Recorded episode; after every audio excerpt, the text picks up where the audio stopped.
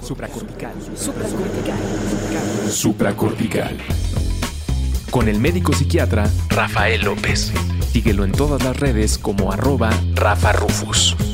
No olviden que Supracortical es parte de Sonoro y que puedes encontrar la página de Sonoro www.sonoromedia.com para escuchar todas las producciones que tiene Sonoro y Supracortical es solo una de ellas. Bienvenidos a Supracortical, yo soy el doctor Rafa López, el día de hoy estoy muy contento porque vamos a platicar de uno de los temas más importantes de nuestra calidad de vida y se llama nuestra escala de valores. Lo hemos platicado a lo largo de muchos episodios de este podcast y lo hemos comentado de una manera o de otra. Seguramente el día de hoy retomaremos algunos términos, algunos conceptos importantes, pero me llamó mucho la atención que alguien en Instagram, en arroba Rafa Rufus, me escribió directamente, me dijo, oye Rafa, eh, ¿de casualidad tendrás algún episodio de la escala de valores? Y dije, no puede ser que no. no puede ser que después de más de 270 episodios no te pueda decir, sí, claro, aquí está, ahí te va el episodio de escala de valores. Y es fundamental lo hemos platicado a lo largo de muchas, muchas, muchas ocasiones, la importancia de la escala de valores. Tiene que ver con temas personales, tiene que ver con temas laborales, tiene que ver con un montón de cosas en tu vida. Y aunque lo hemos platicado por aquí, por allá y hemos hecho algunas referencias, no ubico, no encontré, no recuerdo un episodio que se llame y se titule Escala de Valores. Y es súper importante. De hecho, dentro del modelo de semiología de la vida cotidiana, que por cierto hoy no se pierdan, tengo una gran noticia que darles, pero dentro del modelo de semiología de la vida cotidiana, hay algo que le llaman el triángulo de la actitud. ¿Con qué actitud te enfrentas a la vida cotidiana? pues te enfrentas con este triángulo de la actitud que está conformado por tus pensamientos, tus creencias y tus valores. Un tercio de tu actitud ante la vida tiene que ver con tus valores. ¿Qué son los valores? Eh, normalmente en la primaria nos enseñan por primera vez el terminajo eso de tienes el valor o te vale, ¿no? ¿Te acuerdas que había unos comerciales muy lindos de televisión abierta que, que, te decían tienes el valor o te vale? Y era como de debes de tener el valor de la honradez y de la justicia y del servicio. Y hay esto que se llaman los valores universales. ¿Por qué se llaman los valores universales? Bueno, pues porque se supone que todos los seres humanos valoramos lo mismo. Todos entendemos que la vida es mejor con justicia. Parece a veces que no. Todos valoramos eh, la vida o el respeto o no la honestidad Ay, y de repente te vas dando cuenta de que no, no, necesariamente, no, no es exactamente así. Los valores tienen mucho que ver con la cultura, los valores tienen que ver mucho con las circunstancias, los valores tienen mucho que ver con la persona, pero tenemos esta idea de que las buenas personas tienen buenos valores.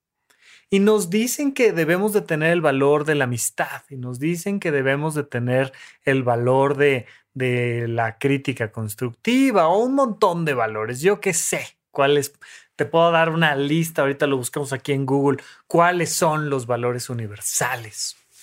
Pero en realidad no es verdad. En realidad los seres humanos no nacemos con una escala de valores. La escala de valores la vamos construyendo y descubriendo. Y te vas dando cuenta de que hay cosas, fíjate aquí en la palabrita, que valoras más que otras. ¿Qué es aquello a lo que tú le das un valor superior? ¿Qué es aquello que tú valoras más?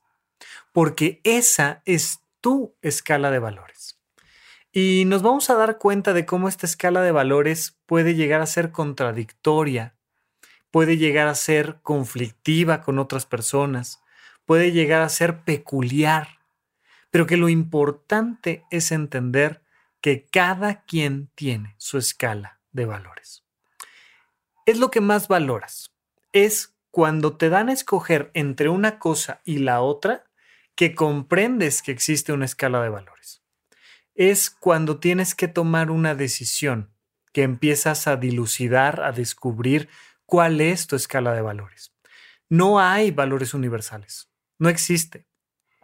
Tan no existe que el valor más obvio, el valor universal más obvio, tendría que ser o es la vida misma. El respeto a tu vida y a la vida de los demás.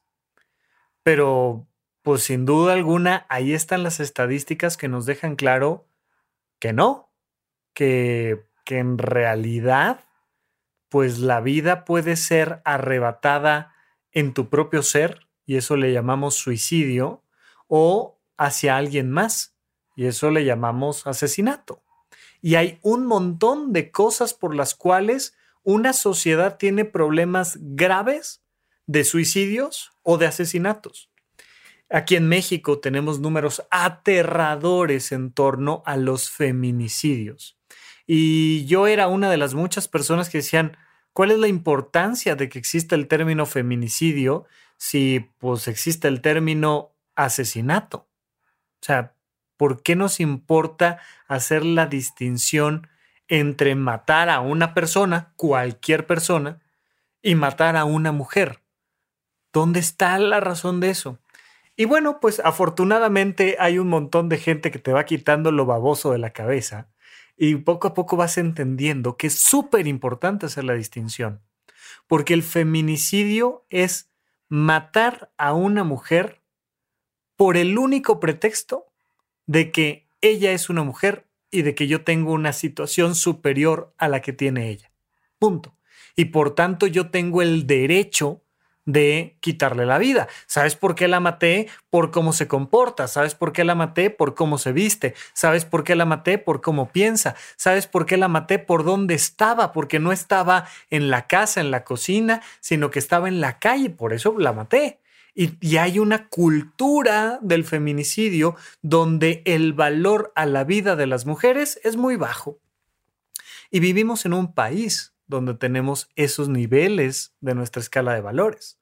Y eh, pues tanto se ha dicho, y ya sabes que yo soy de los grandes defensores que dicen, todos debemos de aprender de finanzas personales, todos debemos de, de, aprender de marketing, todos debemos de aprender de productividad, todos debemos de aprender de emprendedurismo y de cómo dirigir una empresa, todos debemos de tener esa información.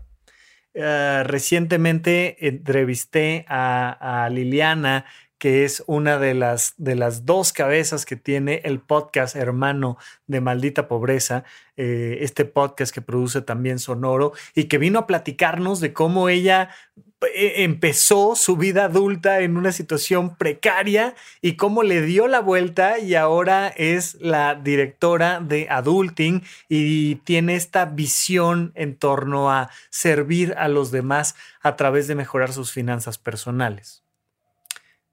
Sin embargo, una de las grandes críticas que se le hace a las personas que están relacionadas con la productividad económica pues es su escala de valores. Es vamos a hacer todo por dinero. Cualquier cosa por un dólar más. Y no me importa si tengo que talar un bosque, si tengo que contaminar un mar, no me importa si tengo que eh, sacrificar la vida y el tiempo de 100 empleados o 500 empleados o 5 mil empleados o 50 mil empleados. A mí lo que me importa es el margen. A mí lo que me importa es el capital que estoy generando. A mí lo que me importa es ganar un 25% más que el año pasado. Esa es mi escala de valores. Y la escala de valores se va reflejando también en la educación infantil. Y nos damos cuenta de cómo es importantísimo fomentar la educación de las personas es importantísimo decirle a niños y niñas que aprender es un juego y no una calificación. Y en el podcast de, de, Paguroideas, perdón, que hago con el gran Pepe Valdés, eh, también producido por Sonoro, por supuesto, estuvimos platicando ayer, el día de ayer que estábamos grabando, estábamos platicando de la educación y de la importancia de tener una cultura, una mentalidad de una educación continua. Este terminajo que, que es muy poco sexy, muy poco atractivo, ¿no? Hay universidades que te hablan de educación continua y suena así como de, güey, o sea, como remediales, brother, como, pues si no aprendiste, mira, vente de regreso a las aulas y te vamos a enseñar una que otra cosa porque no aprendiste lo que tenías que aprender en tu universidad. Y no es así esta educación permanente, esta cultura del aprendizaje, esta, esta idea de tener un corazón con hambre de aprender, de aprender y de enseñar, de aprender, de enseñar y de compartir. Pero uno de los grandes problemas que tenemos en torno al mundo de la educación es que papá y mamá nos dicen desde niños que nuestra única obligación es ir a la escuela y sacar 10. Que para lo que estamos, fíjate, el reduccionismo tremendo y terrible de la visión de la educación en nuestro país y en muchos otros países. El único sentido de tu vida infantil es sacar buenas calificaciones y hacer la tarea ponemos hasta arriba en la escala de valores una calificación. Nada más. No ponemos hasta arriba en la escala de valores esto que María Montessori, la primera doctora italiana, pero además, por supuesto, la generadora de un modelo que buscaba establecer que la educación tenía que ver con el apetito de aprender y darle la oportunidad a los niños de que descubrieran el mundo y que a través de esas ganas de descubrir el mundo lograran dilucidar lo que quieren hacer en la vida y cómo quieren servirle a los demás. María Montessori ponía hasta arriba en la escala de valores eso, el apetito. Fíjate, las preguntas de los niños. Porque los adultos partimos de esta idea de que ser un buen adulto es enseñarle al niño lo que debe de, ¿no? Ya te he platicado que uno de los grandes problemas que tenemos em, en cuanto a la comunicación humana tiene que ver con que llegas con alguien y le dices, oye, este, fíjate que tengo un problema y empiezas a platicar y han pasado literalmente cinco segundos 10 segundos, 15 segundos, y la otra persona ya te dice lo que deberías de pensar, lo que deberías de sentir o lo que deberías de hacer. Y no escuchamos. En nuestra escala de valores, lo importante es contestar. Lo importante es demostrar que yo tengo la razón. Lo importante es demostrarte que yo sí sé y que tú no sabes. Eso es lo que ponemos hasta arriba en nuestra escala de valores. Mientras que debería de ser mucho más valorado el preguntar, el escuchar, el pensar, el apoyar. Pero normalmente es aquí se hacen las cosas así. Y la vida se trata de esto. Y tú te vas a portar de esta manera. Y no vengas aquí conmigo a decirme que no, y todas estas frases de yo te marco la pauta, yo te digo dónde está la cosa y cómo se hace, cómo se resuelve. Y, ahí está la escala de valores. ¿Qué es, pues, la escala de valores? La escala de valores es algo emocional. Es un proceso donde tú le das a algo más, un objeto, una actividad, una persona, un nivel, un valor por quien tú consideras que esa persona, esa situación es a nivel de tus emociones. Literalmente es lo que más valoras emocionalmente. ¿Qué es aquello que tú valoras más desde tu corazón? Entonces, a diferencia de lo que la gente piensa, unas personas valoran unas cosas u otras dependiendo de el valor emocional que le dan a esa circunstancia en particular. Y los valores no son, por tanto, simplemente algo que le puedes atribuir a conceptos abstractos. Acuérdate que la diferencia entre lo abstracto y lo concreto es que lo concreto lo puedes agarrar, medir, fotografiar, filmar, mientras que lo abstracto es más bien proveniente del mundo de las ideas. Es algo que se entiende, se analiza, se reflexiona, eh, se busca, pero no necesariamente se puede medir. Cuando yo te hablo de la felicidad, si tú como científico, imagínate que tú eres un neurocientífico, yo te digo, oye, ¿cómo definirías tú la felicidad? Queremos medirlo, queremos hacer un experimento para definir la felicidad. Ah, bueno, muy fácil, mira, voy a meter a las personas a un resonador, a una máquina de resonancia magnética y voy a conectarles también un, un montón de electrodos a lo largo de todo su cráneo, ¿no? Les voy a ir poniendo en su cabeza, en el cuero cabelludo, eh, que bueno, aquí una pequeña disculpa, mis maestros de anatomía me hubieran gritado en ese momento porque dicen que se dice piel cabelluda, pero hay un tema ahí cultural con el cuero cabelludo, pero bueno, la piel cabelluda, le pones ahí los electrodos en la cabeza pues puestos de sombrero y le voy a medir la cantidad de ondas gamma voy a ver qué le pasa a su encéfalo con el resonador y le voy a medir la cantidad de ondas gamma a ese cerebro. Y dependiendo de la cantidad de ondas gamma y de las áreas que se enciendan en ese cerebro, voy a determinar que esta persona es más feliz que esta otra. Estoy pasando de un concepto muy abstracto como es la felicidad a un concepto muy concreto que es la medición de las ondas gamma. Esto es un estudio, nada más para que tengas ahí el dato, que se hizo entre los varios eh, investigadores, Matthew Ricard, gracias a ese estudio, un monje tibetano que además es un neurocientífico de altos vuelos, pues se ganó el título del hombre más feliz del mundo por la prensa. Em, pero lo que te quiero decir es que cuando hablamos de valores, podemos valorar cosas así, abstractas, como la felicidad. Para mí lo más importante en esta vida es la libertad. Después de la libertad, todo lo demás. Pues mira, para mí lo más importante es la justicia. Pues para mí lo más importante es el respeto. Pues para mí lo más importante, y te vas pasando de conceptos abstractos, abstractos, abstractos, de uno a otro. Pero también puedes valorar cosas completamente concretas. Por ejemplo, voy a valorar la puntualidad. Y la puntualidad puede ser un valor muy concreto. Y hay personas que te dicen, ser puntual es llegar uno o dos minutos antes de la reunión, para que en el momento de la reunión tú ya llegaste.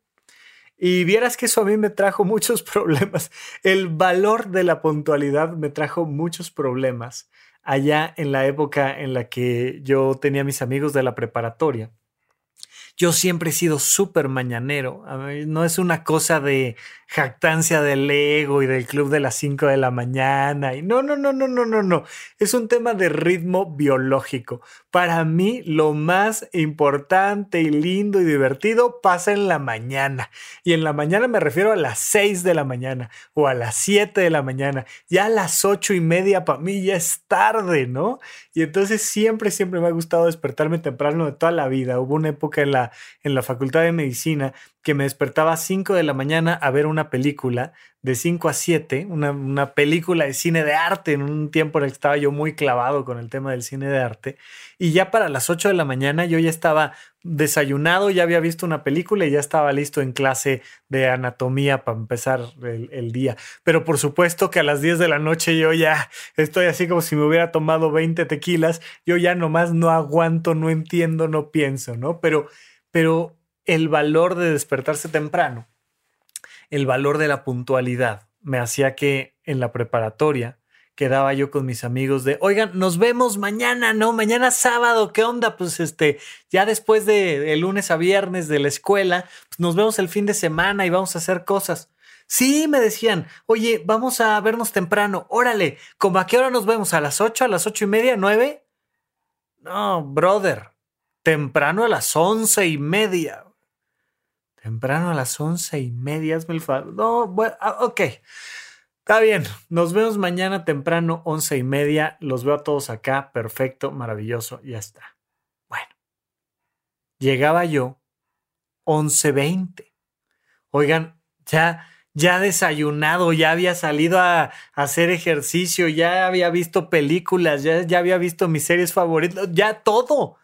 Once y media de la mañana pues 11 y 20, yo ya estaba así con el reloj de a ver a qué hora llegan estos chavos o qué onda. Y de repente en México nuestro valor por la puntualidad es bajísimo.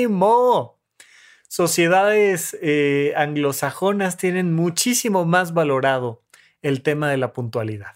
Y si te dicen 11.30, una cosa rarísima, llegan 11.30. O sea, es, es absurdo en nuestra cultura muy mexicana, muy latinoamericana, pues si dices 11.30, más o menos, vaya, centavos más, centavos menos, minutos más, horas menos, horas más, normalmente horas más. Y entonces mis amigos más puntuales que habían quedado 11.30 conmigo, llegaban 11.40, 11.45, 12 todavía se consideraba una hora puntual, socialmente hablando. Entonces yo me aventaba el tiempo de espera más el tiempo que había yo llegado temprano.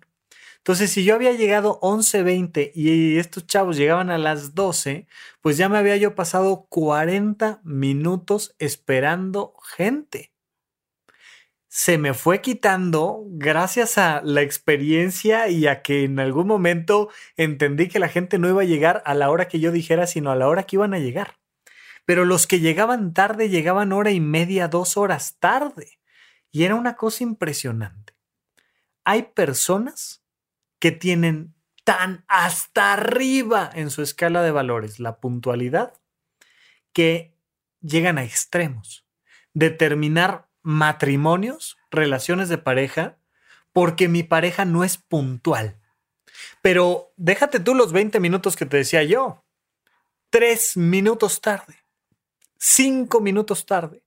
Y de repente es... ¡Ah! Esta persona no me valora. ¿Y sabes cómo sé que no me valora?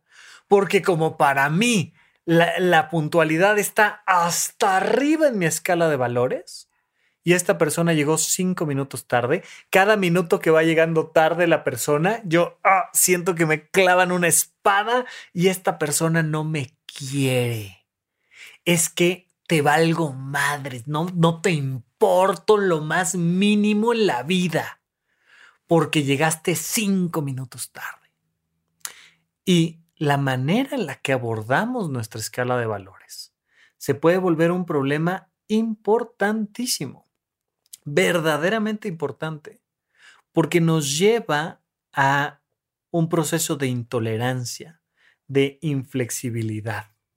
Y entonces, tan mal está una persona que no valora en lo más mínimo eh, eh, la organización, el orden, la productividad, como la persona que está en el otro extremo, valorándola a tal nivel que termina con gastritis y con infartos cardíacos ya sabes que en todo aplica el nivel de la normalidad. Y a la gente, y lo he dicho siempre, le encanta decir que lo normal no existe. ¿Cómo no va a existir si es una definición matemática, lo normal, la curva de distribución normal, que nos habla, ya sabes, esta campana de Gauss, donde a la mitad se encuentra lo normal lo normal entendido como lo común, lo que está dentro de las dos primeras desviaciones estándar que abarca la mayor parte del universo en cuestión de lo que estamos midiendo, eso es lo normal. Bueno, dependiendo de en qué lugar estés, en qué ciudad estés viviendo, hay un cierto nivel de normalidad. Hay un cierto espacio para entender que tus conductas son más normales o menos normales. Y cuando te vas a los extremos, cuando valoras tantísimo en México la puntualidad hasta un nivel exagerado, te vas a meter en problemas.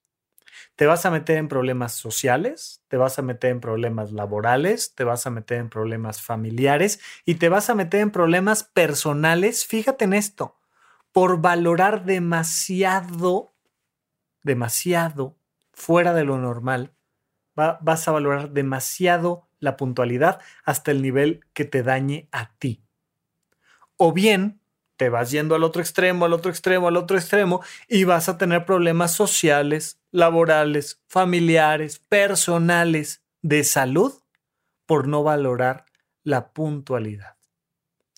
La puntualidad o el trabajo en equipo o la limpieza ¿no? Sabemos que una persona que valora demasiado la limpieza puede estarnos mostrando datos de un trastorno obsesivo compulsivo que termina, o sea, no, no es una cosa graciosa, es una cosa que termina lesionando gravemente a las personas. Literalmente personas que tienen destrozadas las plantas de los pies o las palmas de las manos por un tema de exceso de higiene. Uno de los problemas que vamos a tener ahora post pandemia es el miedo a las bacterias. Cuando las bacterias, esas, las que te comes en los tacos, son importantísimas para tu vida. Pero no, todo tiene que estar limpísimo, todo tiene que ser higiene al más no poder, todo tiene que estar desinfectado, esterilizado, todo, así, este, cada cosa que toco y y es peligrosísimo. Es peligrosísimo valorar tanto la higiene que pone nuestra vida en riesgo. Literalmente arriesgas tu vida en un entorno excesivamente limpio. Obviamente, no te tengo que explicar cómo es que arriesgas tu vida si te vas al otro extremo y no valoras lo más mínimo la higiene y no te lavas las manos. Y en Paguroideas, eh, eh, en el podcast con Pepe, me he estado quejando una y otra vez de que después de un año de pandemia, la gente no se sabe lavar las manos.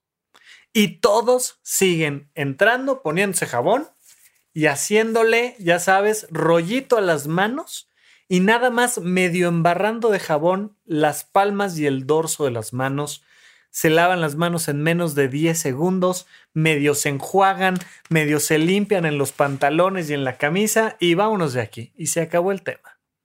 En medio de una pandemia, ¿no te lavas las manos? ¿De qué me hablas?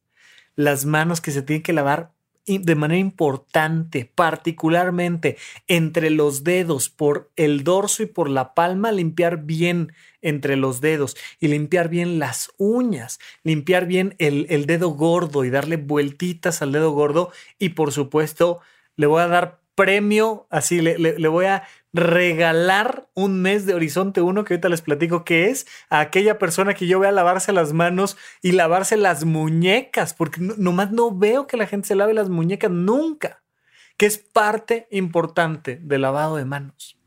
Y entonces el valorar tan poquito la higiene que literalmente pone en riesgo la vida de millones de personas. Fíjate en esto. ¿Dónde está tu escala de valores? ¿Cómo le haces para determinar qué cosas valoras tú y si las valoras lo suficiente o si las valoras demasiado o si las valoras muy poco? Súper importante, porque en tu escala de valores te estás jugando todos los días la vida, literalmente, tu salud, tu futuro, tu economía, tu pareja, la relación con tus hijos, tus relaciones laborales, interpersonales, eh, de, de tu familia extendida, sociales, tu relación con tus vecinos, todo tiene que ver con tu escala de valores, todo. Y lo que queremos es que evalúes a profundidad cuál es tu escala de valores y si está funcionando bien o mal. Pero lo platicaremos después de un pequeño corte. Ahí viene la noticia importante que tengo para ustedes cuando regresemos aquí a supracortical. ¿En dónde, cuándo y para qué escuchas supracortical? Comparte tu experiencia en redes sociales para que más personas conozcan este podcast. Sigue al Dr. Rafa López en todos lados como arroba Rafa Rufus.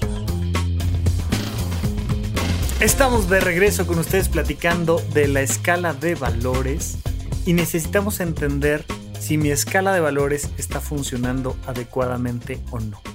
De hecho, probablemente una de las principales causas por las cuales atiendo a una persona en consulta es porque se ha dado cuenta, pero no sabe qué hacer al respecto, de que no se valora lo suficiente. De que hasta arriba en su escala de valores están sus hijos y abajo de sus hijos está su pareja. Y debajo de su pareja está su trabajo. Y abajo de su trabajo está su auto. Y abajo de su auto están sus padres. Y abajo de sus padres sus hermanos. Y abajo de sus hermanos su cuenta bancaria. Y abajo y abajo y abajo y abajo. Y se da cuenta de que... ¿Y yo? ¿Y yo? ¿En qué punto me pongo a mí de mi escala de valores? Si tú hoy en día, después de tanto marketing que hemos hecho los que nos dedicamos a, a vender temas de salud mental, si tú le preguntas a cualquier persona hoy en día, ¿quién es la persona más importante en tu vida? Hay una alta probabilidad de que te digan yo, yo. O sea, la persona más importante en mi vida soy yo, porque si no estoy yo, pues no hay vida y entonces ya no hay otras personas en mi vida. Yo soy el centro de mi vida. Ajá. Ok. ¿Y cómo sabes que eres el centro de tu vida? Pues, mm, pues porque suena bonito, porque no sé, porque yo creo, porque, mm, ok. Te lo digo desde ya muy fácil. ¿A qué es aquello a lo que le dedicas más tiempo? Nada más chécate tu agenda, ¿eh? Agárrate tu agenda y observa a qué es aquello a lo que le dedicas más tiempo. Eso es lo que más valoras. Agárrate tus cuentas bancarias y tus tickets de compra y venta y observa a qué es a lo que le dedicas más dinero. Porque a lo que le dedicas más tiempo y más dinero es aquello a lo que más valoras. ¿A qué le dedicas más espacio? Espacio, tiempo, dinero. ¿En qué gastas tu vida? Aquello a lo que le dedicas más vida es aquello que más valoras. Las personas normalmente le dedican su vida a todo lo demás. Había una obra de teatro que por, ahí hay una película, estaba en Netflix, no sé si sigue ahí, pero si sí, eh, y si es como la obra de teatro, la película no la he visto, te la recomiendo. Eh, se llama Almacenado, si mal no recuerdo. Acá la vi en, Coyoacán con, eh, con, un par de actores, con Héctor Bonilla y con su hijo, eh, un hombre mayor que ha dedicado toda su vida a cuidar un almacén donde no pasa nada. Es un almacén donde tiene que llegar metal, tiene que llegar varillas, tienen que llegar muchas cosas y, y de repente no llega nada. Y un día llega el reemplazo del hombre que ha dedicado su vida a esa empresa a ese almacén, a ese lugar donde no pasa nada. Y ves que es un hombre con altísimos niveles de valores en cuanto a lo laboral. Y siempre llega puntual. Y llega puntual y checa tarjeta puntual. Y se pone su uniforme perfecto. Y se sienta en la silla que le toca. Y está al pendiente de cualquier cosa que pase. Pero nunca pasa nada. Y llega un chavito nuevo, ya sabes, ¿eh? Aprender el negocio y llega con ideas frescas y con otra escala de valores. Y le dice, oiga, pero no deberíamos de dedicarnos a algo más, no deberíamos de hacer algo más con nuestra vida. Y se lo dice un hombre joven a un hombre que ya no tiene muchas opciones laborales, porque ha dedicado demasiado tiempo, le ha dedicado demasiada vida a su trabajo. Y me pasa constantemente que la gente me dice, Rafa, mi vida tiene que cambiar. Tengo que cambiar mi vida, pero, pero no puedo dejar de trabajar. Porque mi única fuente de trabajo, mi única fuente de ingresos es este trabajo en particular. Y no lo puedo dejar, porque si lo dejo, ¿cómo alimento a mi familia? Si lo dejo, ¿qué, qué voy a hacer para sobrevivir? Pero entonces, como no tengo ninguna otra fuente de ingresos y como le dedico todo mi tiempo a esta empresa que no me da el suficiente tiempo, que no me da los suficientes recursos económicos y que me esclaviza, pues, pues ahora dependo de, de esto, de mi jefe, de este trabajo. ¿Y qué hago? ¿Cómo soluciono mi vida? Fíjate que, Rafa, fíjate que por este trabajo no estoy durmiendo bien por este trabajo no me alcanza para irme de vacaciones con mis hijos, no me, no me alcanza el dinero o no me alcanza el tiempo. Por este trabajo eh, me salió ya una lesión en la espalda y por este trabajo y por este trabajo y por este trabajo, Rafa, ¿qué hago? ¿Cómo soluciono mi vida? Y le digo, pues cambia tu escala de valores. Es que no es fácil, no, no es fácil, pero es que nos quedamos sin respuestas. Hay un momento donde es que no hay más que hacer que cambiar la escala de valores y que replantear si vale más ese cheque mensual o mi vida. Y se vale, por supuesto que se vale, que muchas personas digan, se vale más mi cheque mensual.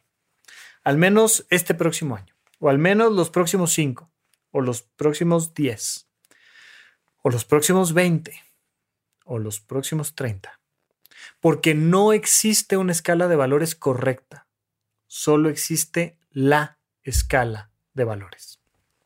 En esta escala de valores, tú tienes que determinar qué es aquello a lo que le dedicas más tiempo, más dinero, más esfuerzo, más vida. Y anótalo. O sea, primero haz el ejercicio así en abstracto. Agarra tú tu propia mente, tu corazoncito y pregúntate, ¿qué es lo más importante para mí? Y ponle ahí este, mi familia, la libertad, viajar, lo que tú quieras. Lo que tú quieras. Y luego, agarra tu agenda, tus cuentas bancarias, platica con la gente con la que te rodeas y hazte una encuesta de qué es aquello a lo que más tiempo le dedicas. Haz una encuesta de qué es lo más importante para ti. ¿Qué es lo más importante para ti? Una cosa va a ser lo que tú crees que es más importante para ti y otra cosa va a ser la radiografía de tu vida cotidiana donde tus hijos te van a decir, papá, a ti te importa más mis calificaciones que mi alegría. No te lo van a decir con esas palabras, pero pregúntales. Pregúntales qué creen ellos que es lo más importante para ti en tu vida. Y a ver qué te contestan. Pregúntale a tu banco qué es lo más importante para ti. Pregúntale a tu tarjeta de crédito qué es lo más importante para ti. Pregúntale a tu agenda qué es lo más importante para ti. A ver qué te contesta. Y entonces compara las dos listas. Una vez que tengas las dos listas enfrente tuyo, pregúntate, ¿se parecen? Si se parecen, te va a dar un resultado emocional tremendo. Que vas a decir, wow, qué feliz soy. ¿Sabes por qué soy feliz? No por mi autoestima en abstracto, no porque fui a un curso de superación personal y me dijeron que yo era lo más importante en el mundo, sino porque lo soy, sino porque lo estoy viendo enfrente de mí, estoy viendo que eso que yo valoro, la escala de valores que yo tengo, se alinea perfectamente con la vida que yo tengo. Y entonces me siento profundamente feliz, realizado, realizada. Pero de repente digo, híjole, me acabo de dar cuenta de que le dedico más tiempo, dinero y esfuerzo a cosas que no me importan. Mira, incluso tiene que ver con los rencores. Es que de verdad que la escala de valores lo tiene que ver con todo. ¿Cuánto tiempo le dedicas mentalmente? ¿Cuánto tiempo le dedicas emocionalmente a la gente que no soportas? Y entonces te vas a platicar con tus amigas y le dices, Ah, pero ¿sabes qué hizo este bruto al que no soporto? Y no me refiero necesariamente a la pareja, no, me refiero a compañeros, jefes, este, hijos, lo que tú quieras. Vaya, políticos, hombre, ¿cuánto tiempo de tus redes sociales le dedicas a los políticos que no soportas? Y entonces les dedicas tiempo. ¿Y sabes qué? Y estos imbéciles, y no es posible, y este bruto, y esta babosa, y este esto, y este el otro, y esto, y esto, y esto, y esto, y esto.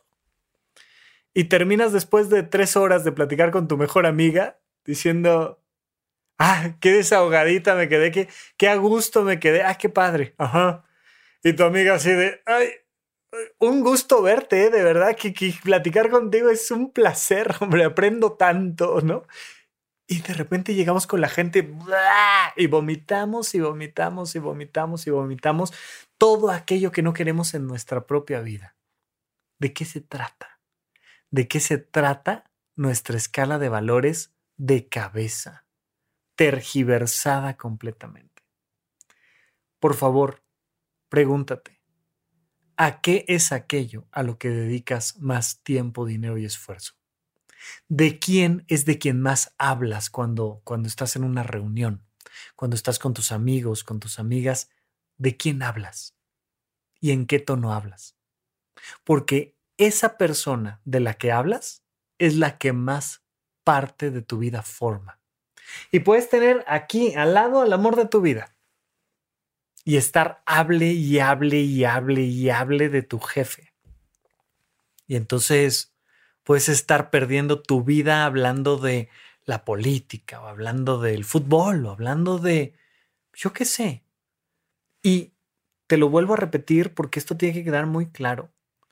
No existe la escala de valores correcta. No hay, no existe, no es real, no es cierto. Yo, Rafa López, no puedo venir a decirte lo que tú tienes que valorar. Oye, ¿qué vas a, valorar más? ¿La estética o la puntualidad? Rafa, pues las dos. No, sí, sí, pero ¿cuál valoras más? Porque a la hora que se genera un conflicto de valores, tú tienes que tomar una decisión. Tienes una junta importantísima y tú sabes que es importantísima. Estás valorando mucho esta junta y sabes que tienes que llegar temprano, entre otras cosas porque el ponente eres tú. Y entonces tienes que llegar temprano. Y vas saliendo de la casa con tu café y te tiras el café encima. Y te queda perfectamente claro que si te regresas a cambiarte, ya no llegas a tiempo. Y entonces se da un momento de un conflicto de escala de valores. ¿Qué valoro más? ¿La puntualidad o la estética? puedo llegar a esta presentación importantísima con esta mancha de café en la camisa blanca, en la blusa, en el vestido, en lo que tú quieras? ¿O no? No puedo. Me tengo que regresar, aunque llegue tarde. Habrá personas que ahorita que les estoy haciendo la pregunta digan, Rafa, es que es obvio, o sea, obviamente es más importante la puntualidad. Y habrá otras personas que dicen, es que obviamente es más importante la estética. Te regresas cinco minutos y llegas y pides disculpas, perdónenme, tuve un accidente al final y me regresé, llegué cinco minutos tarde, les ofrezco una disculpa, comenzamos y no pasa nada. Y habrá personas que dicen, no, no, no pasa nada.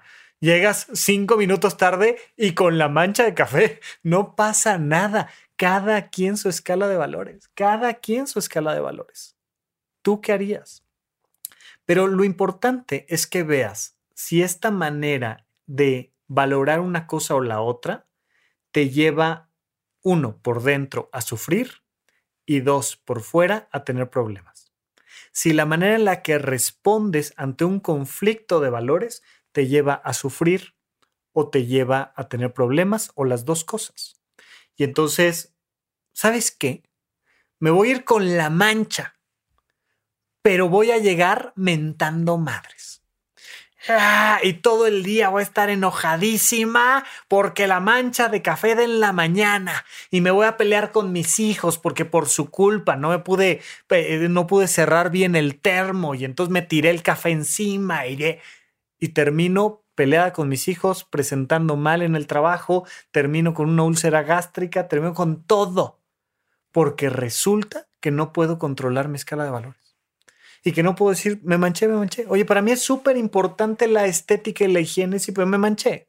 Y ahorita no hay manera de solucionarlo y reacomodo mi escala de valores. Y sonrío, digo, hombre, pero llegué temprano, ustedes disculpen, me pongo un saquito que lo disimule o no, o le hablo a alguien para que me preste la blusa y hacemos el cambio ahí en el, en el baño y ¿qué hago?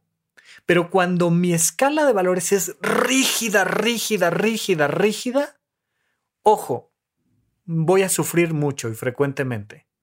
normalmente por las mismas cosas. Es que siempre me engañan, es que siempre me dicen mentiras, es que siempre la impuntualidad de los demás, es que siempre me... Todo, cuando siempre es porque tú no tienes una escala de valores flexible. Anótale. Tú no tienes la escala de valores flexible que necesitas para resolver la vida, porque la vida siempre te va a presentar retos. Y entonces estas, estas analogías orientales del bambú que es flexible y el roble que es rígido y que llega un rayo y aunque el roble es muy fuerte, por rígido, el rayo lo parte por la mitad. Mientras que el bambú que es flexible, llega el rayo, el bambú se flexiona un poquito y el rayo pasa de largo y no hay mayor problema. Y entonces esta forma filosófica de entender que una escala de valores rígida me va a meter constantemente en conflictos de valores donde el único resultado, aunque haya salido bien la junta, es que yo terminé peleado con alguien y sufriendo en lo personal, en lo interior. Te encargo mucho que pongas atención en tu escala de valores y que te preguntes qué significa que te pongas tú al centro de tu vida en la parte más alta de tu escala de valores? ¿Qué significa que te dediques la mayor vida a ti? ¿Qué significa que te dediques tiempo, dinero, esfuerzo a ti y que después de dedicárselo a ti se lo repartas a los demás? Porque lo, lo maravilloso de ponerte a ti hasta el centro y en la parte alta de tu escala de valores es que vas a tener en abundancia para repartir a los demás porque te estás dedicando vida a ti. Conocimiento, afecto, apoyo, comprensión, todas esas cosas que son importantes que te las des tú a ti. Pero ¿qué significa para ti? En lo concreto, en la tarjeta de crédito, ¿qué significa que tú seas el centro de tu propia vida? ¿Que seas egoísta? ¿Que, que llegues con la tarjeta de crédito y te compres el auto último modelo y, y ya? ¿En serio eso es ponerte a ti al centro? ¿O por el contrario, dárselo absolutamente todo a tus hijos? ¿Qué significa para ti ponerte al centro? Pero haz el ejercicio en varias ocasiones y vamos a ver qué pasa y vamos a ver cómo te vas sintiendo de comparar lo que tú dices que es tu escala de valores contra lo que el mundo real te dice en lo concreto que es tu escala de valores. El día de hoy traigo una sorpresita muy linda porque si recuerdas, hace un año, si es que me has hecho el honor de seguirme desde tiempo atrás en el podcast de Supracortical y ahora cada vez más en el resto de las redes sociales, eh, hace un año estábamos por dar la conferencia de huella de abandono en el Teatro Shola y pues sacamos boletos en Ticketmaster y todo y se empezaron a vender los boletos y nos llegó la pandemia y nos dijeron la NAI. Se cierra el evento hasta nuevo aviso y el nuevo aviso todavía no ha llegado. Si tienes boleto para huella de abandono, necesito que me mandes un mensaje directo en mis redes sociales, en arroba rafarufus, Instagram y Twitter, por favor. Facebook les prometo que algún día, algún día lo pondré dentro de la escala de valores, responder los mensajes de Facebook, pero por lo pronto Instagram, Twitter o en el correo de contacto arroba rafalopez.net. Dime, hey, yo tengo boleto para huella de abandono, ¿qué hago con mi boleto?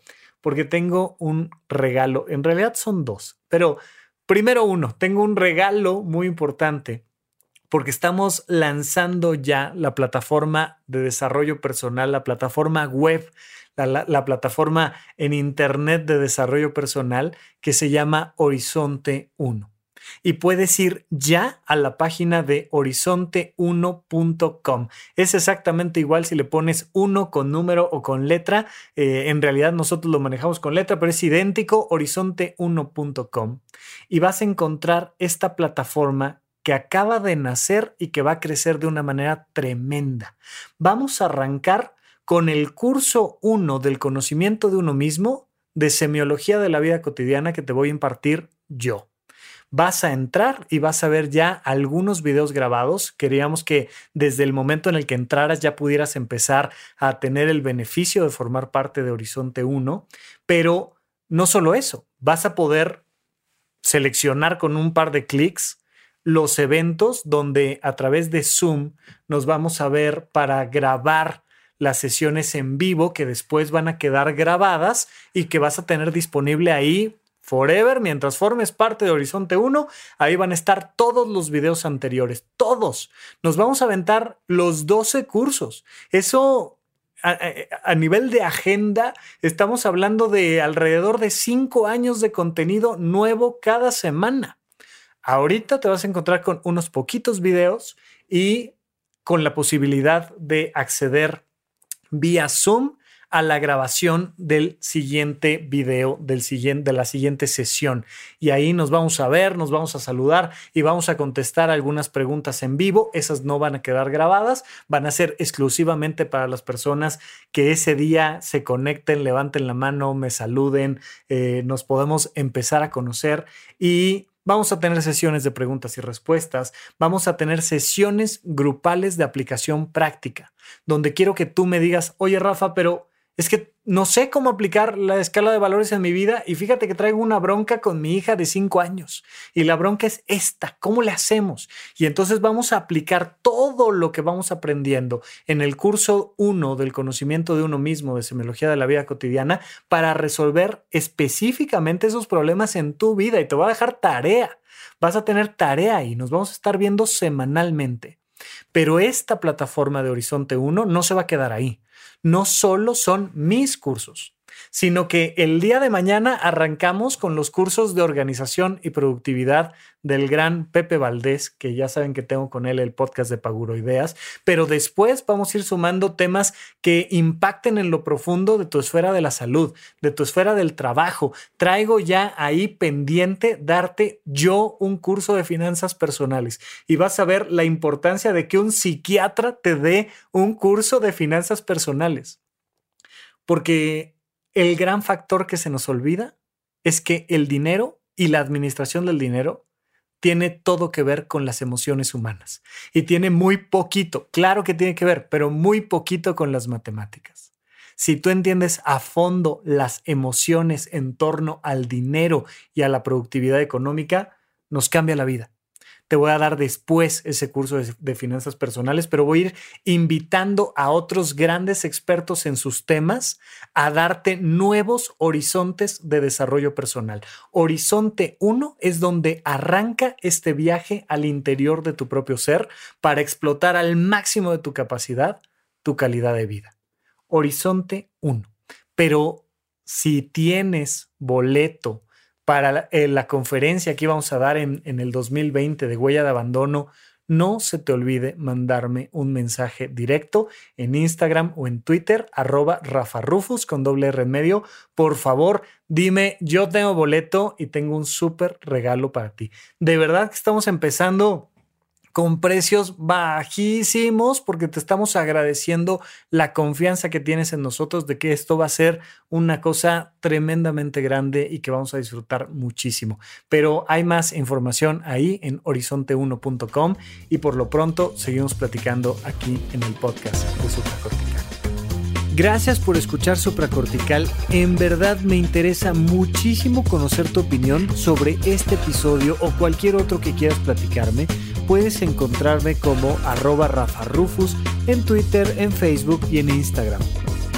Quiero darte las gracias por escuchar Supracortical y sobre todo por suscribirte y seguirme donde sea que estés escuchando este programa y así te puedes enterar todo el tiempo de nuestros próximos estrenos.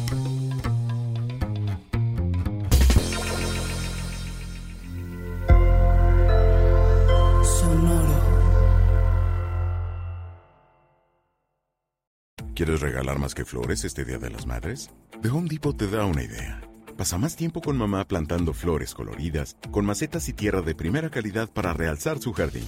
Así sentirá que es su día todos los días. Llévate tierra para macetas Bigoro por solo $8.97 y crece plantas fuertes y saludables dentro y fuera de casa. Recoge en tienda y sigue cultivando más momentos con mamá en The Home Depot. Haces más, logras más. Más detalles en homedepot.com diagonal delivery.